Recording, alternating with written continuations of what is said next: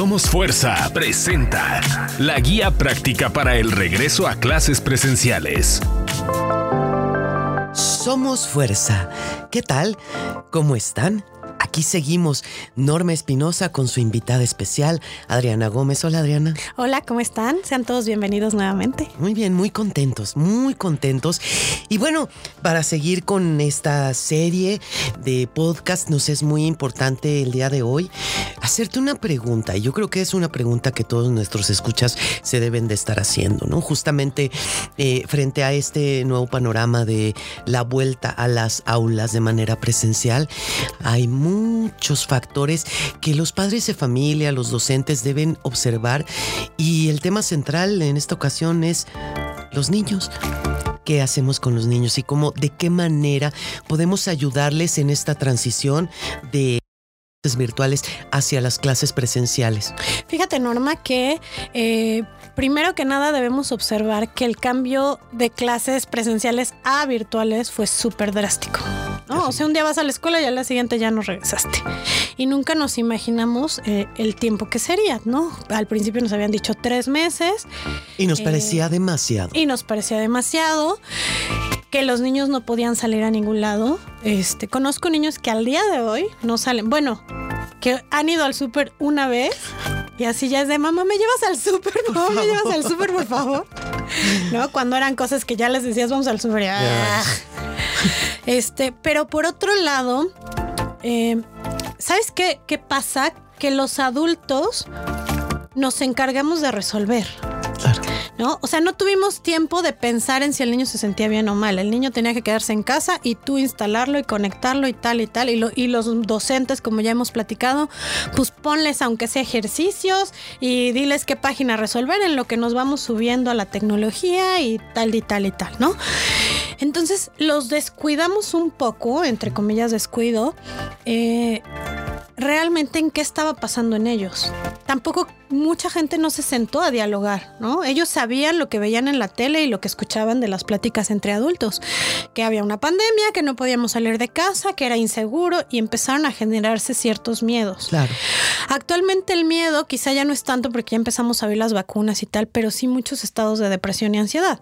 Por lo mismo, porque estamos tan ocupados como adultos en nuestros problemas. Uh -huh ¿no? En la casa, el trabajo, los niños, la escuela, este, y se nos van las semanas y semanas y se nos está yendo el tiempo rapidísimo y no me alcanzan las horas del día y bla, bla, bla, que no nos hemos dado la oportunidad de escucharlos. Entonces, okay. nosotros en Somos Fuerza lo que hemos estado haciendo, hemos estado entrevistando a, las, a los niños. Y fíjate, los hemos entrevistado a los mismos niños en dos etapas distintas. Entonces, en la primera ronda de preguntas, los niños no querían regresar a la escuela, ¿no? O sea, les preguntas y te dicen, no, pues la verdad estoy muy a gusto, no tengo que llevar uniforme, me siento seguro, claro. estoy con mis papás, eh, creo que estoy aprendiendo, ellos sienten que sí están aprendiendo, ¿no? No les incomoda el sistema. Eh, que ahorita te digo eso, creo que como, como humanidad de alguna manera habíamos preparado a los niños para esto. ¿Por qué? Pues porque eran niños de tablet y de juegos de video por 6, 8 horas continuas. Entonces no me vengan a decir hoy que los niños no aguantan cinco horas de, de sí, no, bueno, o sea, y aparte sabemos, lo ¿No? sabemos y hasta nosotros mismos como adultos dedicamos un montón de tiempo al celular, a la tablet, eh, al streaming, etcétera, Claro. etcétera. Sí, claro. Sí, o sea, de alguna manera como humanidad nos fuimos preparando sin saberlo, este, para llegar a esto. O sea, estos niños, nosotros no hubiéramos podido, porque estábamos acostumbrados a estar en la calle. Pero estos niños que estaban muy encerrados y muy tecnológicos, les costó, digamos, menos en proporción de lo que hubiera sido un niño de nuestra época, ¿no? Claro. Bueno, eh, luego hicimos la ronda de preguntas donde hablábamos de, pues, la amistad, los deportes, la hora del recreo. Y entonces en ese momento todos los niños quieren regresar a la escuela. Claro, pues lo que les causa gozo. Claro, es lo que les causa, causa emoción, lo que les causa interés. Entonces, si tú hoy le preguntas a un niño si quiere regresar a la escuela, te va a dar una respuesta, un sí o un no contundente. Pero cuando empiezas a ahondar, como te comento que hicimos, empieza a cambiar. Entonces, en realidad no están seguros de lo que quieren. Claro. ¿no? Eh, saben que tienen que regresar eventualmente. Yo no sé si hoy eh, hubiera la posibilidad de elegir. Muchos realmente elegirían llevar escuela virtual. ¿no? Este.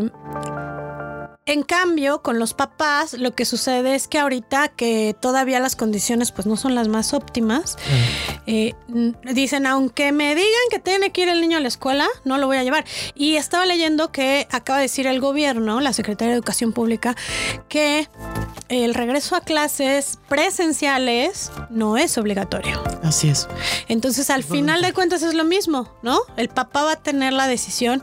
Y aquí lo importante, que es a donde queremos llegar con, con la guía que estamos presentando, es que el papá realmente se dé a la tarea de indagar en los niños el por qué sí y por, qué, no, quisiera regresar.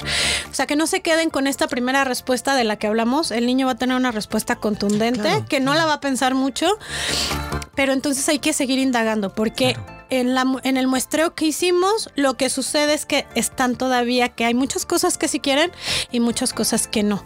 Entonces, vamos ayudándoles en las que no a ver el lado positivo y el beneficio que les traería regresar a clases. Claro, y eso es súper, súper importante porque ahora que lo mencionas, incluso hay escuelas que no van a volver, volver, o sea, propiamente, sino que van a ser un modelo de 15 días presenciales y 15 días virtuales. En el mejor de los En casos. el mejor de los No, casos. porque habíamos dicho en otro de nuestros audios que también hay, hay esquemas en el que es un día van los de la A a la, no sé, a la F. Otro día los de la F a la S. Y Sí. otro día de la S a la Z, ¿no? Entonces van a ver el mismo tema, tres días diferentes. ¿Y qué van a estar haciendo los niños en casa? Eso es lo que iba, eh, ahí iba, iba mi pregunta, ¿no? Justamente.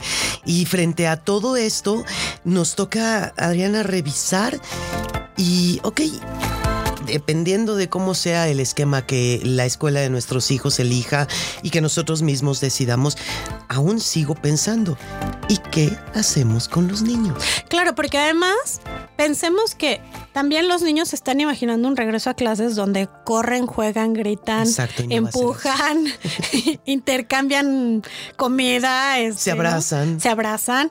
Y la realidad es que no, no los van a dejar tocarse, acercarse. Incluso en algunas escuelas hemos oído que no los van a dejar ni siquiera salir al recreo. Así es, eso es Entonces hay que ver si realmente este regreso a clases va a ser beneficioso o es mejor irnos tomando este tiempo que nosotros en la guía sugerimos para ir preparando a los niños y que entonces sí estén listos para un regreso a clases muy sano y sobre todo exitoso. Así es. Pues seguimos más adelante Claro con otras sí. tantas preguntas. Muchas gracias. Síguenos y adquiere nuestra guía en redes sociales como Somos Fuerza MX o vía WhatsApp al 5528 46 81 48.